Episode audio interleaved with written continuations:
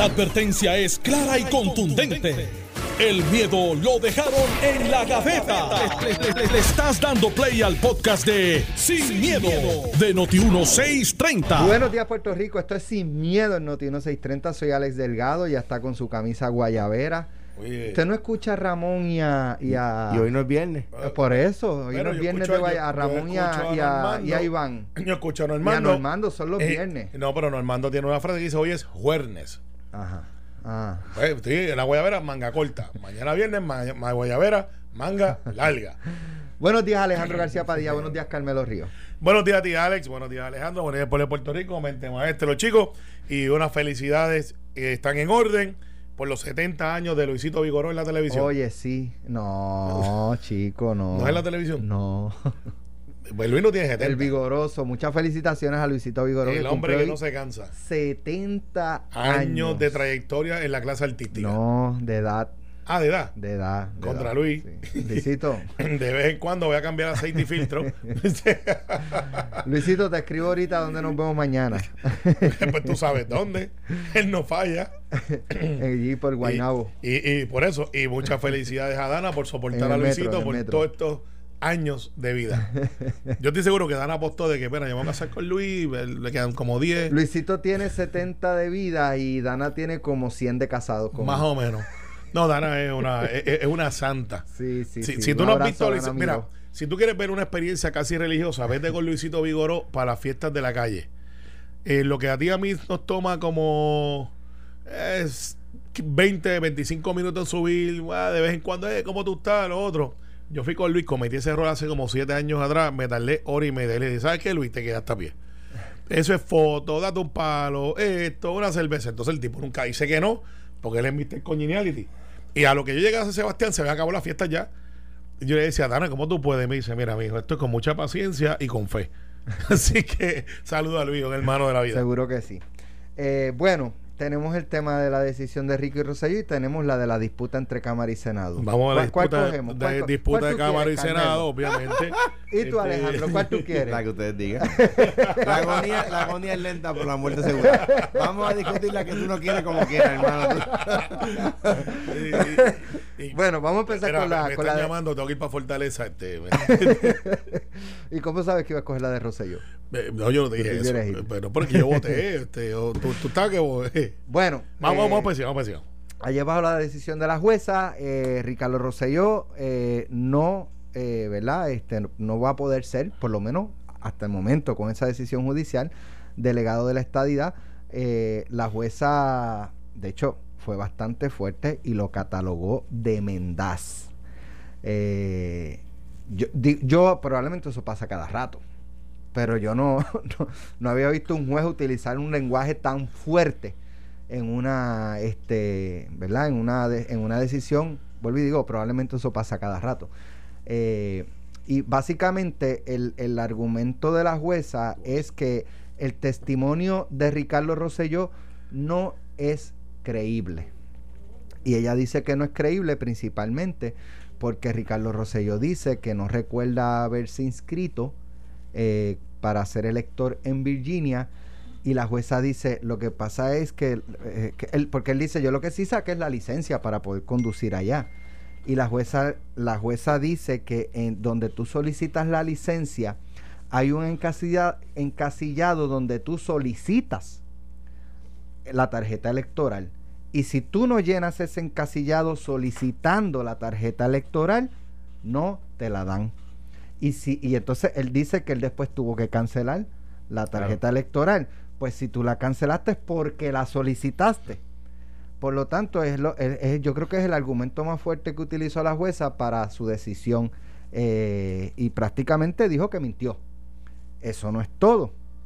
Para acabar de completar el Departamento de Justicia hizo un requerimiento al, al tribunal eh, para que le entreguen copia de la grabación de la vista. donde testificó Ricardo Rosselló.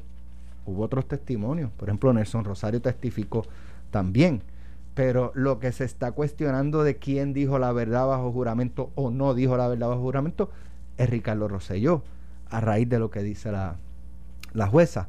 Carmelo, Eh, Eh, está bien, mira, yo lo entiendo. Este, yo creo que Ramón Rosario. Con esta introducción. No, no, claro, es que. Ay, caray. sí, eso es como que pues no me queda más remedio. No, se tiró, se- se tiró. Estoy aquí. No, se, se tiró un Jerry, un, un, un, un, un- un Jerry, un barbarito, un odio a la humanidad. Este, mira, yo escuché a Ramón este, hablando, que tú sabes que es uno de los abogados por el Partido No Progresista. Esta decisión obviamente se va a apelar. Eh, la jueza se documentó. Eh, es atípico que un caso de esta, en ese foro, tenga una decisión como esa, pero no es cualquier caso. Déjame, déjame hacer una pregunta en términos procesales, porque uno de los argumentos de, de, de Ramón eh, me parece que es que Ricardo Rosselló no estaba eh, en No, la lista de testigos. Nelson Rosario un momento lo llama y la jueza se sienta a testificar ahí. Correcto. Eso, eso también, eso pasa con frecuencia o se supone que todo el mundo sepa quiénes son los testigos de una parte, esa parte sepa los testigos de la otra parte, que se anticipen, que se anuncien, No, en caso- para que se preparen. En un, en un juicio, en un juicio eh, ordinario sí, no es un caso de un interdicto, no es un caso de un injunction. El caso de injunction por su naturaleza es rápido. Los Que no era este caso. lo- los abo- empezó como un interdicto y ahora se, se dicta un interdicto permanente. El, el, eh, los abogados de la otra parte podían objetar, podían decir Se objetó, pero la jueza dijo Claro, que, que- que testifique. que testifique. Ese y después le dijo embustero. Ese es el problema cuando O sea- tú cuando tú te, te- te presentas en sala. Si te Pero esa pre- él, él no tenía que presentarse. no. Ok. Carmelo, continúa. mira, este el planteamiento político es que, que ha hecho Edmundo es que la jueza desde el saque tenía una opinión ya formada. Ah, Eh, mira cómo estoy planteando. El planteamiento que hace Edmundo es ese. Eh, el que la jueza León, pues, literalmente ya había enjuiciado a Ricardo Rosselló en su momento, antes de, pasar prueba. La jueza se, se protegió en el efecto de hacer un fundamento, porque pudo haber hecho una decisión y no fundamentarla. Pero esto es un caso de alto profil, profile, no es en cualquier caso. Eh, obviamente está por encima de muchas otras noticias, como los 17 millones de fraude del gestal de Carmen Yulín, eh, como que hoy juramentan los cuatro o cinco delegados eh, electos. Pero yo, acapara la noticia por el efecto que él tiene como exgobernador y pues por las razones que todos sabemos de las pasiones que él crea. Eh, la juez entra en algo del domicilio y residencia y no le da crédito al testimonio de Ricardo Rosselló. Eh, por- yo tengo que decirte que por lo general en los juicios no hay un elemento sorpresa. O sea, no es como que dice, juez, vengo ahora, voy al baño. el voy-". juicio está diseñado para que no haya un elemento. Exactamente. Mire, va a pasar esto, otro. Usted tiene su prueba, yo traigo la mía y, y se aquilata la prueba. El traerlo como se trajo, pues pudiera ser motivo de planteamiento de, mire, aquí pues la juez toma una decisión donde no es usual. Pero Ricardo Lorenzo se sentó y, y- y ayer planteábamos que él hizo un análisis quizás este interno de hablar sobre unas cosas y otras no. Eso hizo un testimonio incompleto. Al hacerle un testimonio incompleto, la juez dice, bueno, pues dentro de la prueba que yo estoy aquilatando, le doy veracidad a esto y a esto no. Y ahí está entonces de cómo es que no se acuerda de que se inscribió, pero se acuerda cuando eh, retiró la inscripción y todas estas cosas que pues dentro del, testimonio se da. Eh, la verdad es que para mí esto es un asunto que eh, creo que se sostiene el planteamiento de Ramón Rosario. Me sorprendió que en la decisión la jueza de León toma como testimonio a la propia abogada de Ricardo Rosselló. Lo- me explico. Los abogados no somos testigos. Cuando yo represento a alguien, yo represento a alguien. No, no, lo, no, que, Rosario. lo- lo que yo digo, no, no, lo que yo digo no es parte del testimonio. O sea, no, yo no. sí, yo, lo que yo tú, no- lo- tú- tú- en tu desempeño como abogado, como yo no- abogado yo de defensa. yo no soy parte de la prueba.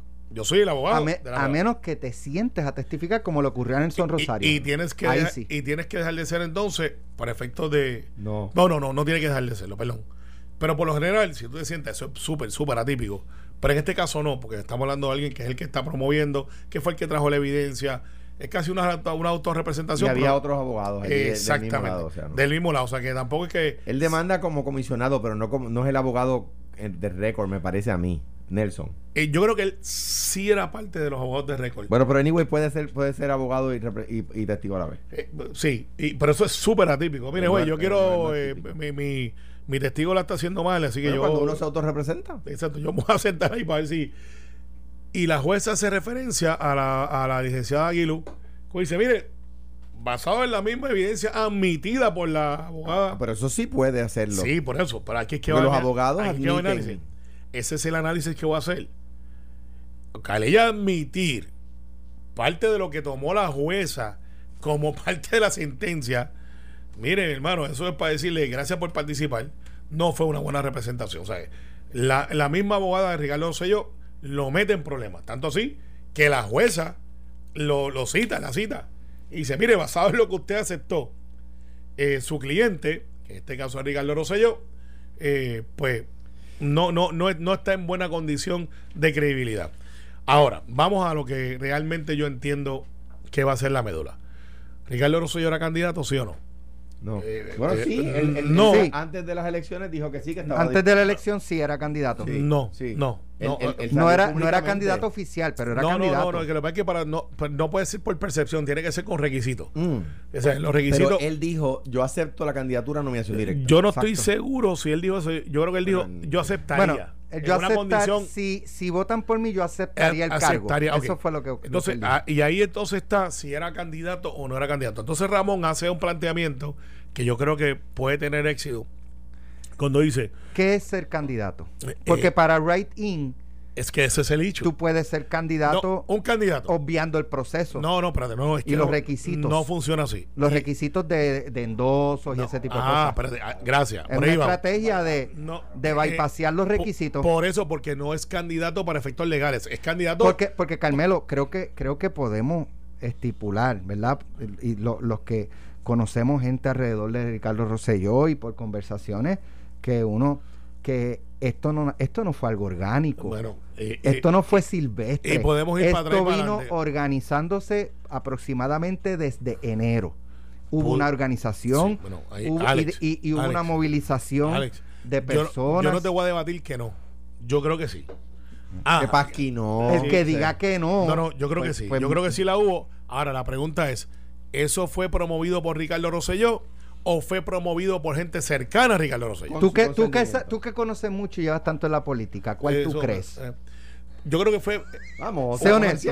No, pero yo creo que la gente que estaba Sé, alrededor de él. Todo lo que diga puede ser usado en su No, contra. ¿Qué la más, gente que le estaba podemos- alrededor de él. que los abogados. Sí. no. Los No, no Miranda, pasamos eh, los Miranda Rights. Warnings, ajá. Eh, nosotros no somos parte de la prueba. Pero mira, yo creo que hubo gente muy cercana a él, muy cercana a él, eh, que le dijo, mira, Ricardo, hay una oportunidad real aquí. Eh, yo creo que alguien le dijo, esto sería tu comeback. Eh, la los candidatos que están ahí comparado contigo no tienen el recognition factor, o sea, el factor reconocimiento que A ese tú. nivel. A ese nivel va a ser una elección que no van a ir 300, 400 mil personas y mientras menos personas, más crece tu oportunidad. Y muy posiblemente plantaron eso ahí y, y- y no sé, pero especulando, especulando, eh, dice, pues mira, ¿qué tú crees? Bueno, pues si la gente me da un break, pero yo no me voy a meter en eso, ya ustedes. Eh, ya ustedes break con eso, a ver qué pasa. Y de momento la cosa fue cogiendo aire, cogiendo aire, hasta que, boom, explotó y, cogi- y- y salió electo. Eso es lo que creo que pasó. Pero desde cuándo se convirtió en candidato, para no por lo que tú y yo pensemos, es legal, pues mira, yo creo que él se convirtió no en candidato, en electo el día que votaron por él. Y, y entonces ahí la pregunta que se sostiene, ¿tiene que cumplir con el requisito de ley Bueno. de Washington o Puerto Rico? La contestación es que sí. Pues claro. Claro, entonces que sí. En ese Pero- sí, momento Sí, pero vamos, específico. volvemos a, a- a- la- ¿Para qué son los requisitos? Claro. Para, tú aspirar. ya- Déjame. Para aparecer dónde. El decidido no aparece en la papeleta. Pues Sí, pero tú puedes, no puedes eh, hacer puedes- bypassar los requisitos. puedes bypassear los requisitos Es de esa el- forma. Es que el sistema es así. Sí, es- No, sí, no, sí. pero déjame, déjame- Bueno, así se puede hacer. déjame, Sí. déjame- Yo puedo correr por writing para gobernador de Puerto Rico y, y me paso el- los endosos, este, pro- todo, todo. No cumplo con nada. Voy a correr writing. Y, y, Si pues, sal- y y si de, salgo, no, de acuerdo a, de acuerdo a la delegación del PNP, aunque tengas 10 años, puedes salir y hay que respetarlo. Porque, porque la, la, la constitución y las leyes dicen que son 35 años para ser gobernador, pero la, la alegación del PNP Es que en writing todo- todo o- vale. Todo vale. Se vale por lo todo. tanto, por lo tanto, de acuerdo a la alegación del PNP, mañana pueden escoger de gobernador en la A próxima elección writing el de...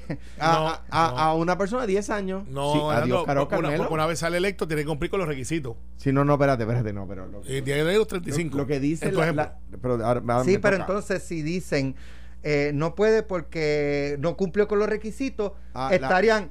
la voluntad del la pueblo. voluntad del pueblo está siendo ultrajada y qué sé yo qué. Bueno, que eso, es- ese, ese dicho no es de los independentistas nada más. Los PNP también tenemos pueblos, de hecho, tenemos más pueblos, salimos electos y somos mayoría. ¿qué tiene que ver eso con que una persona, y, que, y aquí con el mayor respeto al gobernador, ustedes saben que yo en todos los foros, de lo, a lo- al que quien esté de incumbente y a, y a los gobernadores les le guardo el mayor respeto, ¿verdad? El mayor respeto. O sea que esto no es un, un argumento contra el gobernador. En primer lugar, eh, me, me- me es curioso que el PNP la, la, la emprenda contra la juez cuando el PNP no puede negar ninguno de los hechos que ella asumió como ciertos. Ninguno. Sí, esa, esa parte de, de que tenía que haber solicitado el- Claro. la tarjeta electoral no ha sido rebatida. no ha sido rebatida. Lo y la- que es que la, que la jueza es populete, y que la, jueza la- es... ese la- es el la juez utiliza. La juez- no no Ramón, uso- yo no Ramón ha traído unos planteamientos de derecho también. Sí, claro, y, bi- y bien planteado, pero, pero no, no que yo coincida, pero bien planteado. La juez utiliza una frase del juez Serrano Hales, si mal no recuerdo, que dice los jueces no podemos ser tan ingenuos, al fin y al cabo los jueces no podemos ser tan ingenuos, ingenuos para creer un testimonio que nadie más creería, ¿verdad? Eh, y, es una frase lapidaria del juez Serrano Hales, no es una juez, ella lo pone entre comillas, no es una juez que, una- no es una frase que ella se, se inventó, es una frase para que la gente lo sepa que se utiliza comúnmente en la corte, ¿verdad? Bien, dicho eso, no se ha rebatido ninguno de los, de los, de los elementos de hecho que la juez encontró. Ninguno. Ninguno. Y eso es un hecho cierto. O sea, el, el- eh, aquí el PNP está, está tratando de decir públicamente algo que ellos privadamente saben. Eh, Y, y- y el problema es que se metieron solos en ese corral. Se metieron solitos en ese corral. Porque tenían alternativa, tenían salida. La gente está molesta con el gasto multimillonario del embeleco ese. La gente, la gente, la- eh, aunque al PNP no le guste, todo el mundo dice que son unos cabilderos. Delegados. Yo lo entiendo que tú lo digas, pero todo el mundo dice eso, todo el mundo Pero se yo no sé por qué molesta la palabra cabildero. Es que su rol es cabildear. Es de cabildear. A favor de luch- y cabildear es lograr un luchar para lograr Yo- un objetivo. yo discrepo de la- Yo no sé la- por qué esa palabra de- es eh, ofensiva. No, porque pues la trajeron como un hecho de, de como si fueran a sueldo. Di- es que son a sueldo. No, no, como si fuera este por una causa de dinero nada más. Es que son, es que, pues, es es que los cabilderos no ca- o Como sea, si fueran Charlie Black, está loco por decirlo. Exacto. To- es que- no, pero espérate, lo que pasa es que todos los días, y a, Senado, y a, y a- y en Senado Carmelo estoy seguro que le pasa, uno recibe cabilderos de causas humanitarias. O sea, a mi oficina del Senado iban eh, cabilderos de sin fines de lucro. O sea, que la causa por la cual el cabildero está cabildeando, pues, pues es independiente, ¿verdad? De- de- de- del- del tema. En este caso, pues son unos cabilderos. La gente está molesta con el, con el embeleco. La gente está molesta con el gasto. Hoy aumentan el agua y la luz pero, pero dirigen millones de dólares para, para esta vaina. Entonces, el, el, el, el PNP, todo el mundo sabe que privadamente el PNP quiere que ese sea el resultado. no puede hablar Todo, por el PNP. todo el mundo sabe. Se lo sabe toda la gente por ahí. De hecho, ayer, el compadre uno tiene amigos en todos lados, eh, me, me dicen que hubo reunión de los cabilderos y, y estaban celebrando. Bueno, me, me enviaron el sonido. En serio. Sí. Es que te lo digo. Ángel Mato vive en algunos. Mira, tenemos que ir a la pausa. Eh, cuando Golpe sin golpe ya- no mira, te quite. Acuérdate de eso. pasó el Niágara en bicicleta, Carmelo. No, no, estoy aquí. Próximo, próximo vamos a round hablar- le toca a Alejandro. Vamos a hablar del tranque. Toca Alejandro. Del tranque de el gobernador puede tomar una alternativa que es la que yo creo que es la que es sensata. O sea, a- em- ahora ponerse a apelar y poner a los jueces de la Corte Suprema en la mala posición. Yo creo que esto va a ser un caso donde los jueces se van a. Salir, Sí. o sea, no van a coger el caso. No, no. ¿El va- Supremo? va- no, t- tienen que cogerlo.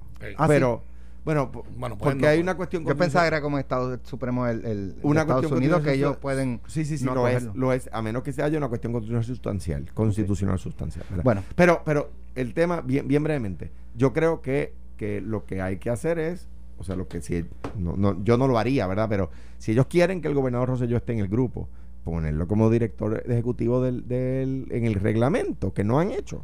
Está hecho, está hecho. Ponerlo, pero no lo han pro- promulgado, que ponerlo como director ejecutivo del grupo, como, como el jefe, como el jefe. como el director ejecutivo del grupo y ya está.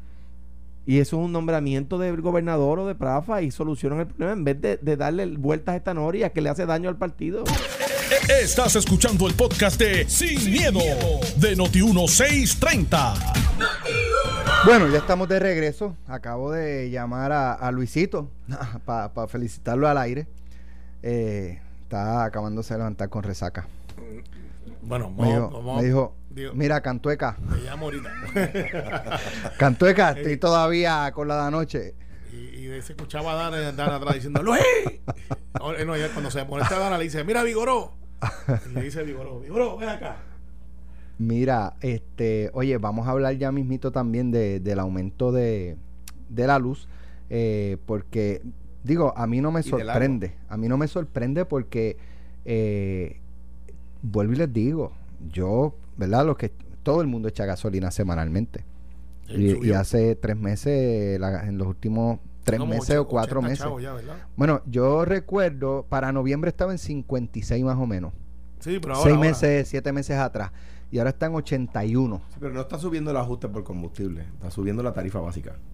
O sea, co- eh, pero el aumento de ayer se habló que era por el este combustible Lo que pasa Comp- es que y compra energía. se supone, se supone que el aju- ajuste combustible sea flote igual Va- vamos, vamos a coger lo de lo de lo de lo de la Cámara y Senado ya mismito, pero vamos, vamos a seguir con este tema. Porque- Alejandro, la Comisión de Energía se creó con el propósito de bloquear todos los aumentos, decirle que no a todos los aumentos. No, No, no, no, no, no funciona así. ¿No es así? No, No no. funciona. Pues que la gente siempre está, pero ¿y para qué está la Comisión de Energía? En, en cualquier aumento, a, a medio chavito, pero, pero, No. pero ¿y la Comisión de Energía? ¿Pero por qué? Entonces, Esta- yo, este- yo es- pregunto, ¿verdad? O le pregunto a la gente, para ustedes, ¿es que la Comisión de Energía se creó para decirle a todos los aumentos no, no, ese proyecto no? de ley que es de Eduardo. Eduardo Batia. Y, y de Lari.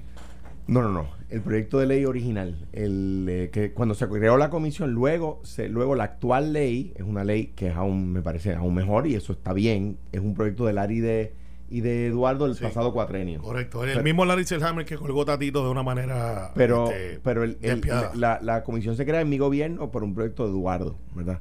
Eh, que- de que no dudo que Larry, que es un tipo súper capaz, pues haya participado también, un género primer orden, como hemos dicho siempre. Ahora bien, eh, cuando yo soy secretario de DACO, el gobernador Acevedo Vilá me pide un memorando de, de- de cómo regular el precio de los servicios públicos, ¿verdad? De acueducto, de la de, de energía eléctrica. Yo me doy a la tarea de investigar como secretario y le envió un memorando al gobernador recomendándole el, el modelo que utilizan los en aquel momento que utilizaban solamente los países nórdicos de Europa, que era una especie de comisión de servicio público que regula el precio del agua, el precio de la luz, el precio del gas de calefacción, el precio de esos servicios eh, básicos que, que, que hay en todos los países, ¿verdad?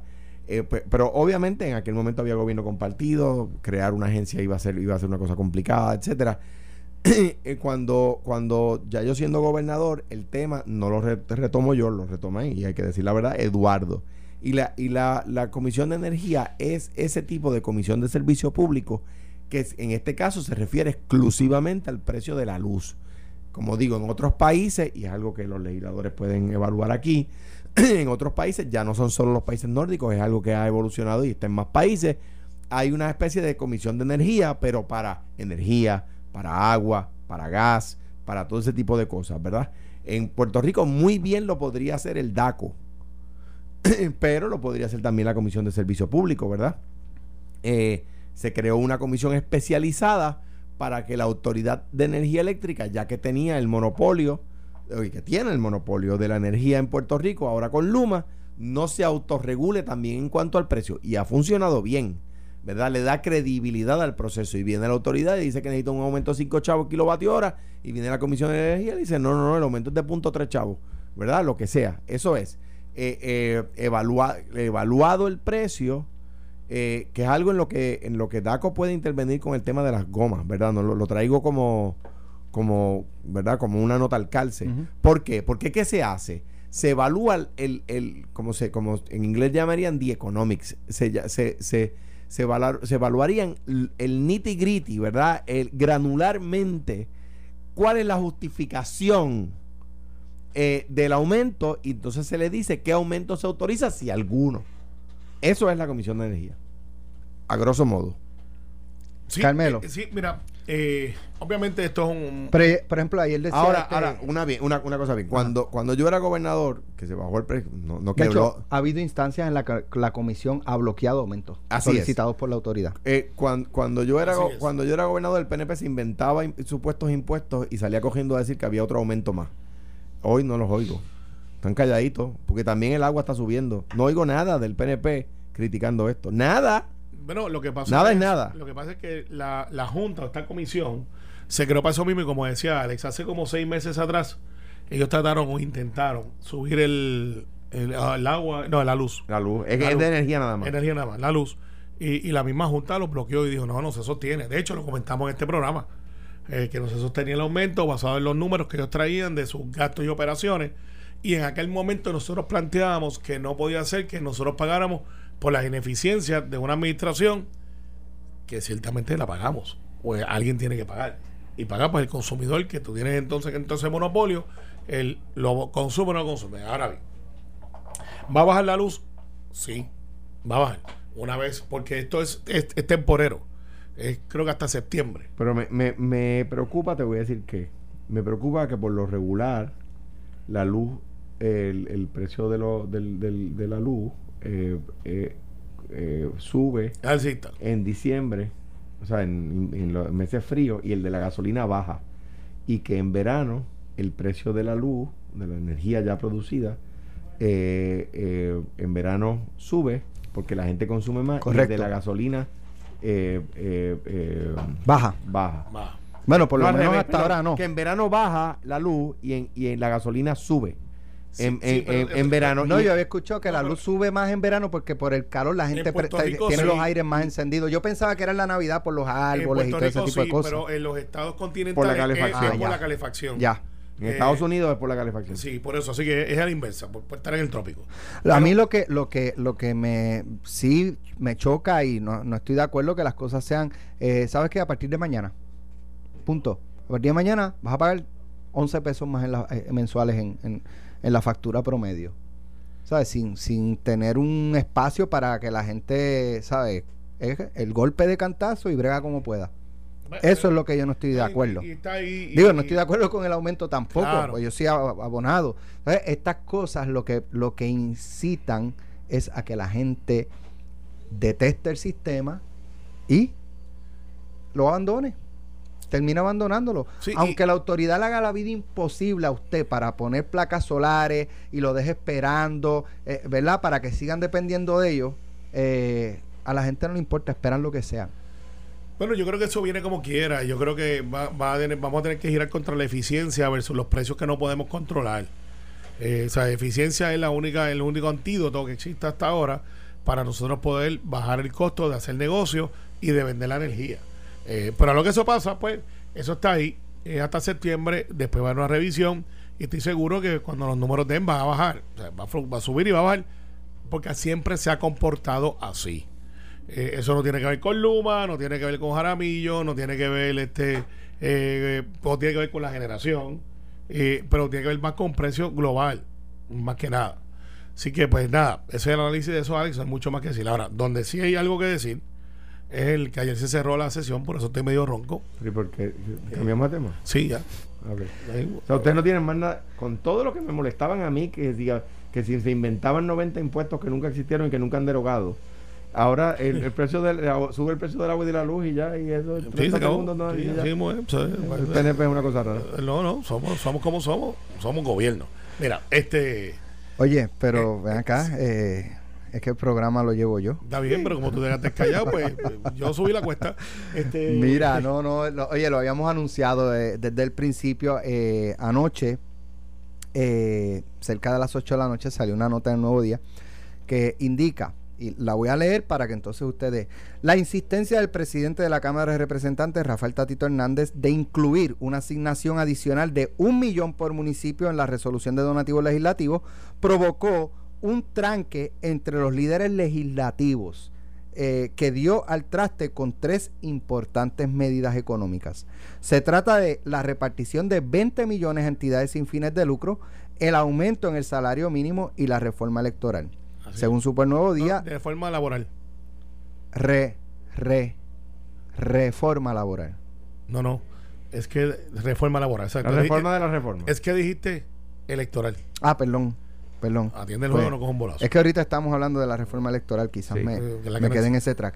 Eh, según Super Nuevo Día y ante el impasse con la Cámara, el presidente del Senado, José Luis Dalmau, decidió cerrar la sesión. Esta noche, eh, la nota es de ayer, eh, la Cámara de Representantes no llevó un solo proyecto del Senado a votación. Así fue. El presidente de la Comisión de Hacienda, Juan Zaragoza, indicó que Hernández Montañez colocó en la medida de donativo legislativo dinero extra para los gobiernos municipales. Fuentes indicaron que se trata de 200 millones de fondos de la ley de rescate estadounidense a ser divididos a razón de 2.5 millones por municipio y dinero adicional a la asociación y la federación de alcaldes para que les brinden asesoramiento a los ayuntamientos para utilizar ese dinero federal.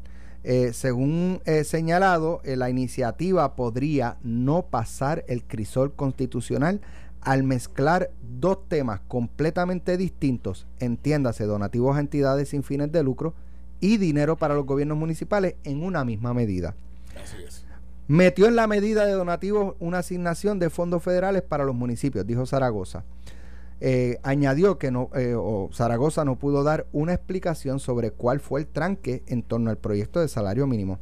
Puedes preguntarle a Héctor Ferrer, porque cuando salió de nuestra oficina eso estaba cuadrado. Allá pasó algo que él dijo que con ese lenguaje no lo firmaba. Claro. Sostuvo Zaragoza. El senador popular indicó que típicamente el desembolso de los 20 millones en fondos legislativos se comienza a repartir en agosto, por lo que el tema se puede retomar en la segunda sesión ordinaria. Dos cosas. Unidad. Eh, pues sí, ¿no? Unidad de propósito. Atatito se ha convertido en un estorbo público político. Eh, no, no, está fuerte, está fuerte, público, está fuerte. falta el letrero. Está fuerte. No, no, es un estorbo público político, te lo digo. Mira, no. pero. Bueno, político, político. Político, digo un estorbo público político. Sí, pero. Eh, no, pero se lo merece. Y si se merece más, pero estamos en radio. Yo estaba con Héctor Ferrer, Migdalia, Zaragoza, en la oficina de Zaragoza, eh, y con Justiniano, que es el abogado de, de Fortaleza cuadrando la medida del salario mínimo. Y es cierto, nosotros llegamos a estos acuerdos. 8.50 empezando en enero del año que viene, eh, que era lo que ya hay como que un, consenso, que es el número base. Estuvo con nosotros ahí el secretario del Trabajo. Eh, hizo una presentación de si lo subían a 9, que se perdía 20, 26 mil empleos a corto plazo. Luego de eso, pues la economía se va a y se va eh, reagrupando, pero no necesariamente esos 26 mil vuelven. Pero había un nicho aún mayor que los 850, que es que hablamos con, eh, con ACES para la cuestión de la reforma de salud.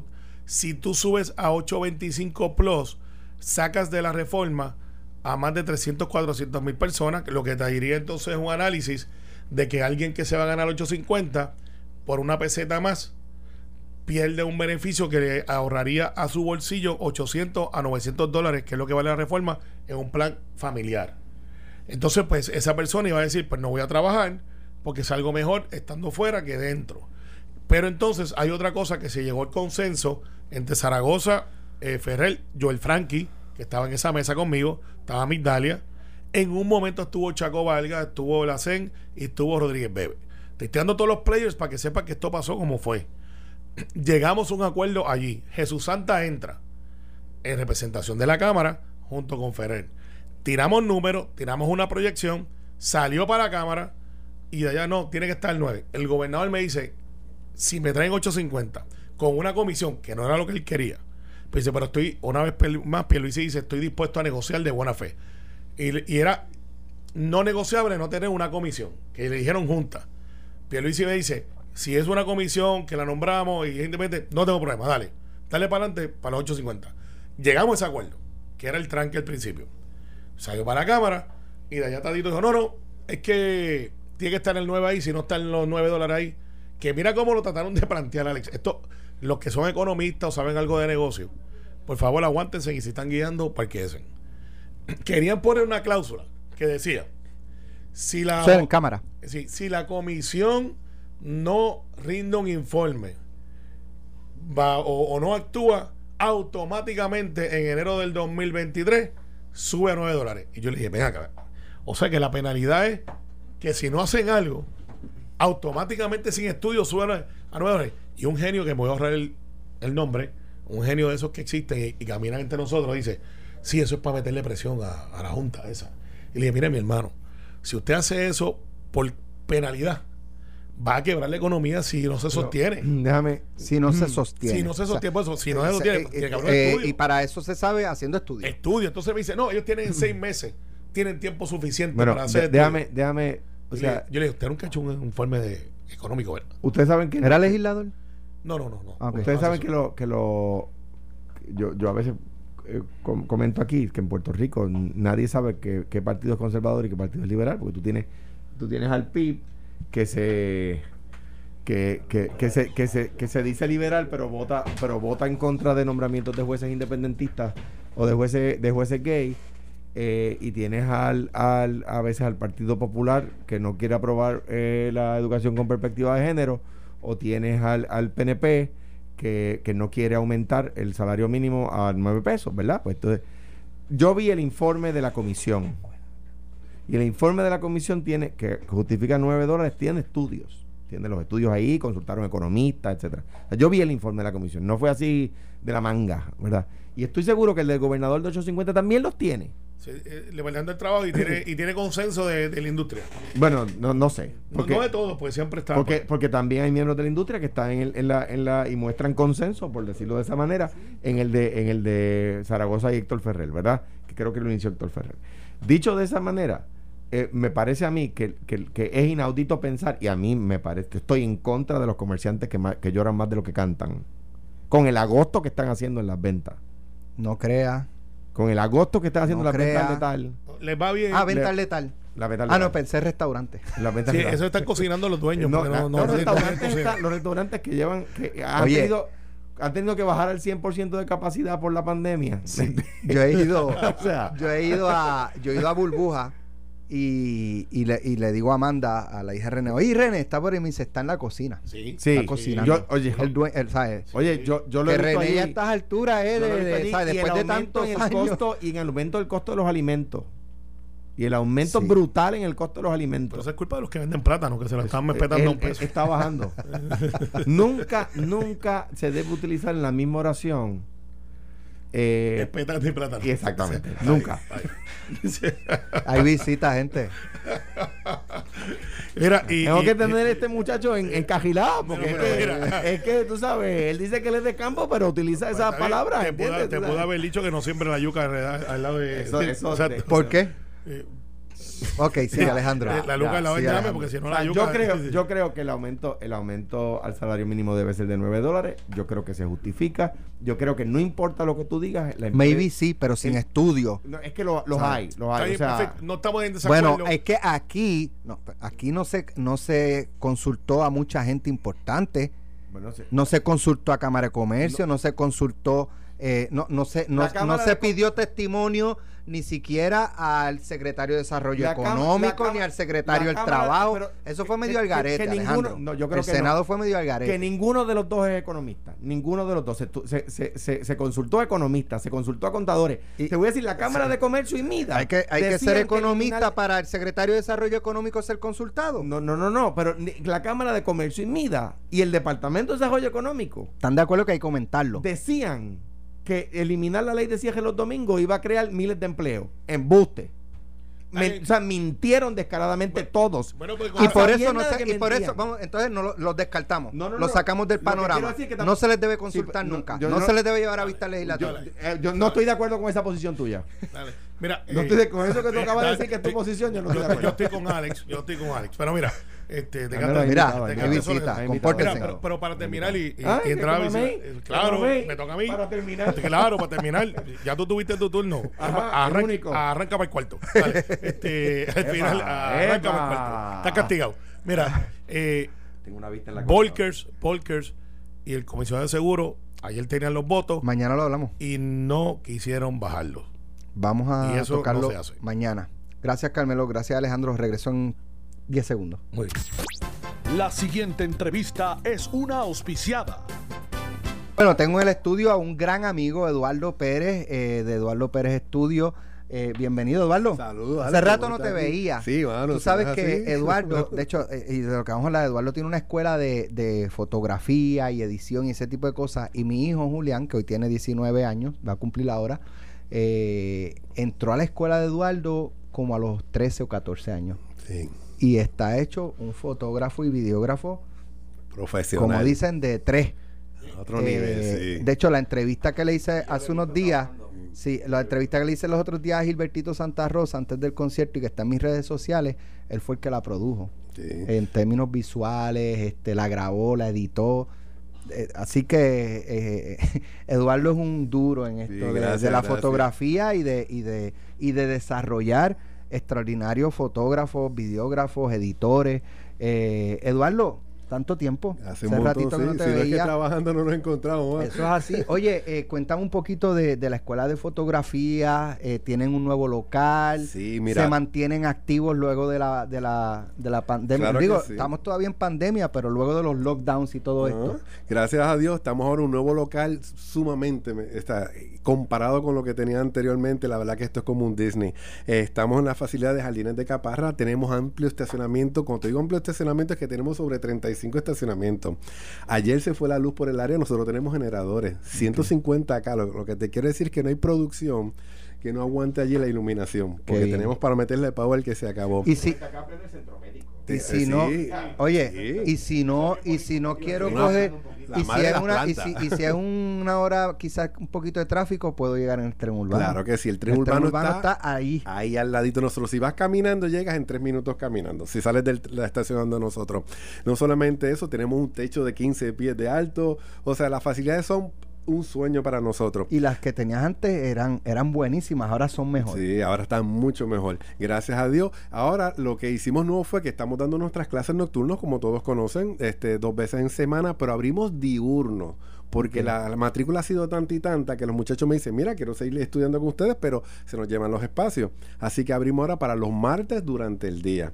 Aquellas personas que quieran educarse diurno o nocturno en el campo de la fotografía de básico a profesional, esto es multimedia. O sea, yo, yo pues pro- probablemente soy, eh, lo tengo de hobby, pues cojo cursos básicos de, de, de fotografía, iluminación, edición. Oye, Todo ahora eso. con esto de los teléfonos y la gente con sus Sí. cuentas de redes sociales, he visto mucho aficionado a la fotografía. Claro, y la gente transmitiendo desde las casas, haciendo sus podcasts, todas esas cositas. La Ahora, iluminación. También profesional. Claro que sí, la iluminación es la parte esencial que nosotros le damos mucho a eso. Damos también edición en Photoshop, Lightroom y aspectos legales y muchas otras cosas más, pero Photoshop y iluminación son las partes bien fuertes que le damos. Estamos educándote en el campo de la fotografía de moda, comercial, fotoperiodismo, forense, food stylist. ¿Qué forense? Forense puedes haciendo un recorrido visual en una escena de un crimen o falla arquitectónica, porque no solamente forense tiene que ver en casos criminales, también tiene que ver en casos legales en corte para alguien se cayó en un, en un restaurante que, que no lo quiera, pues cómo corre la evidencia visual. Ah, con lo del edificio. edificios. fotográfica de las condiciones del edificio. Correcto. Una tragedia, ¿verdad? Es muy Ciertamente. pero eso es fotografía. Claro que sí, todos ¿Puedo esos detalles son importantísimos. Si una sí. persona quiere eh, pues tomar un curso de fotografía porque simplemente, ah, de verdad, ¿Le de gusta? manera, de manera amateur, pero quiere hacerlo un poquito mejor. Claro que sí, nos pueden llamar. Mira, al 787-309-9669. 309-9669. Le damos toda la información que le necesite. Estamos educando de 11 años en adelante. En otras palabras, no tenemos edades. Nosotros hemos eh, eh, graduado caballeros de 72 años y 73 años estudiando con nosotros. Cuidado que si es Ok. writing, pueden poner a alguien de 7 años. Sí. De hecho, tú, tú tenías, yo no sé si era alguien que, que, que terminó, eh, han terminado dirigiendo partes de, de mercadeo en términos de fotografía.